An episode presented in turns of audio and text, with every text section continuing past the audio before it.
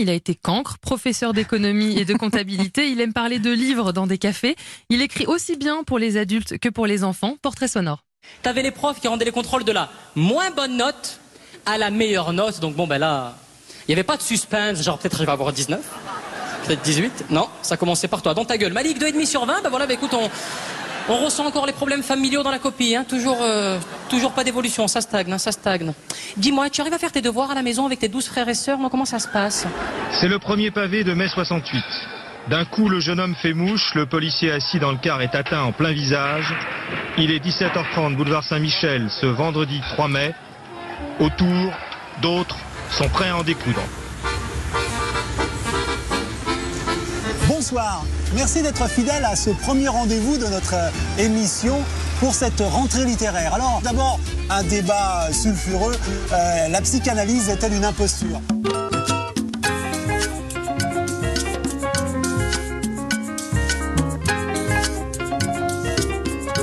Le fait que je sois recordement de début marqué et que ce record dure depuis 56 ans, quand euh, ça se jouera au Brésil en 2014, et ça fera 13 Coupes du Monde que le record n'est pas battu. Donc je suis marqué par ce chiffre 13. Les liaisons dangereuses. Un film époustouflant avec que des fautes d'accord. Si vous voulez, vous viendrez avec moi. Je mourirai si je viendrais avec toi. Ou à l'autre. Les liaisons dangereuses. Allez-y avec votre amis ou même en famille.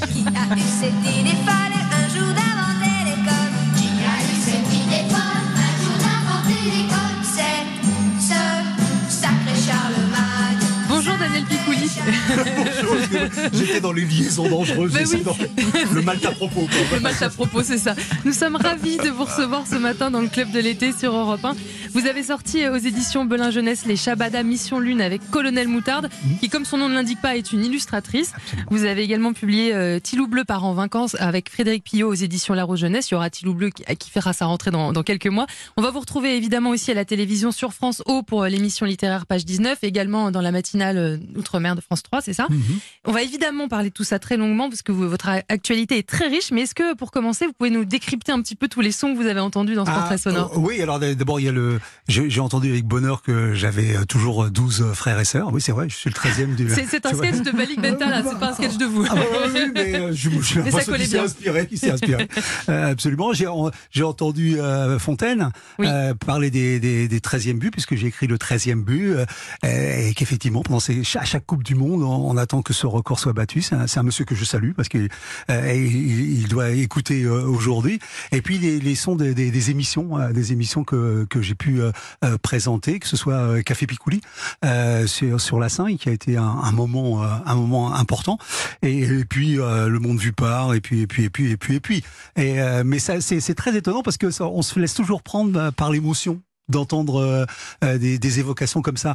On se dit tiens, euh, ma nécro. Bon. Non, ah Daniel, Non, je plaisante, je plaisante, je plaisante, mais je veux- non, mais c'est comme euh, comme on se dit toujours, mais comment ce sera après? Alors après, peut-être on, on fera une nécro de vous, on fait une nécro de tout le monde, euh, j'espère, et, et on, on aura quelques sons comme ça, et, et tout ce que j'espère, c'est que ce- ce- ces sons euh, procureront du plaisir, un peu de frisson, comme comme ça l'a fait pour moi euh, tout de suite. Voilà, c'est ça, c'est un petit portrait sonore en frisson. Et oui, et puis en, en tout cas, le, le- le générique de Café Picouli, et Ouais. puis surtout les premiers mots que vous prononcez pour votre première, on a senti que vous étiez peu ému. Vous vous rappeliez du thème du débat Ah, ah bah la psychanalyse est-il une escroquerie? Oui, d'abord parce que j'allais dire qu'il est d'actualité toujours. Euh, Demandez à Monsieur Onfray, bah, il va vous en parler.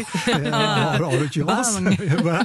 Euh, donc euh, oui, bien sûr, euh, je, je me souviens parce que c'était une, euh, une émission euh, qui euh, euh, D'abord, à cette époque-là, elle était en concurrence parce que ce qu'on ne se souvient pas, c'est que France 5 avait fait un espèce d'appel d'offres et puis on était en concurrence avec Club Mongipour euh, qui était présenté par euh, Demorand. Donc on devait euh, chaque à chaque émission faire nos preuves et on était en, en combat singulier avec une autre émission. C'est un peu particulier, mais ça a donné Café Pigouli et ça peut donner cette petite émotion dans la voix parce qu'il y a des enjeux de, de ce type-là dans, dans cette émission-là. Et puis parce que j'ai adoré ça, j'ai adoré ça. C'est-à-dire que ces émissions qui m'ont qui m'ont tué en préparation parce que c'est ça ça ça, ça couvrait tous les domaines. Mm. Voilà. Et mais qui euh, et d'ailleurs quand elle s'est arrêtée, euh, ça paraît étrange. Ça a duré de 2005 à 2011 et ça Voilà. s'est arrêté euh, brutalement en 2011. Est-ce que Oui, ça, oui, ça s'est arrêté euh, brutalement parce que la, la chaîne voulait euh, autre chose. Mais ça, la première fois où ça s'est arrêté, c'est parce qu'on nous a transportés sur euh, France 2. Et c'est là que j'ai fait euh, Café littéraire.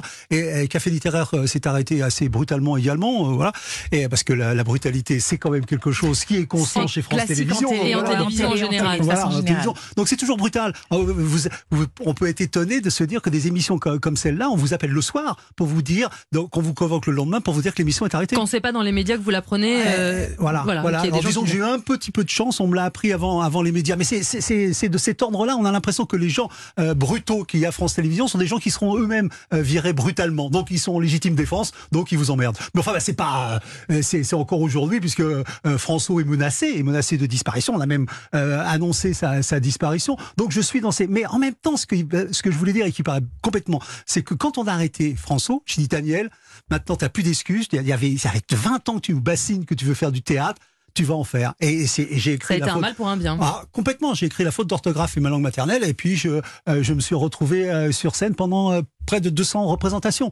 Et ça a été un bonheur absolument extraordinaire. Et je me suis toujours dit, Ah, mais heureusement que j'ai, pas eu cette chance-là à 20 ans. Mais je faisais que ça. Moi, j'aurais fini albardier sur une scène minable de, de province, n'importe quoi, pour simplement entendre les gens la- le- derrière le rideau, la salle gronder. C'est un bonheur incroyable le, le théâtre. Voilà. Donc un mal pour un bien. Mais euh, je le dis aux responsables, c'est pas la peine de me créer du mal pour le bien. Je peux faire tout Oui, ça. voilà, Ouais, on c'est ça, est capable, on est de faire- Cela étant dit, on vous, proposerait, on vous proposerait une belle émission littéraire, vous, vous l'accepteriez aujourd'hui? Oui, mais pas dans n'importe quelle condition. Ouais. C'est-à-dire que moi, j'ai fait Café Picouli parce que moi, je, je veux faire, je voulais faire la littérature au, au café. C'est-à-dire, je voulais, euh, moi, je voulais euh, penser aux petits gamins euh, de, de 12-14 ans quand j'étais dans ma cité et que je voyais une émission littéraire et, et que ça pouvait me dégoûter des, des livres de voir des gens qui, dans un entre-soi, euh, qui ne se partageaient pas avec moi, gamins de, de banlieue, euh, parlaient de littérature d'une manière que je ne comprenais quasiment même pas. Euh, et, et je me disais jamais je veux ça. Je ne veux pas ça. Ça c'est de l'entre-soi, c'est de l'entretien du cheptel, comme je veux dire. C'est on entretient les lecteurs existants. Moi je veux gagner des nouveaux lecteurs. Je veux gagner des mômes qui sont actuellement devant euh, leur télévision dans ma cité et qui vont peut-être venir pour voir un chanteur parce qu'ils aiment ce chanteur-là et qui vont tomber sur un bouquin et qui vont devenir red dingue de littérature. C'est ça que Le je veux livre faire. pour tous, quoi. Voilà, voilà, Ouais. c'est tout. C'est aussi simple que ça. Et si s'il y a quelqu'un dans les dans les aéropages euh, qui veut faire quelque chose comme ça, Bah, je suis sera- votre homme. Ce sera gagné. Avant de poursuivre notre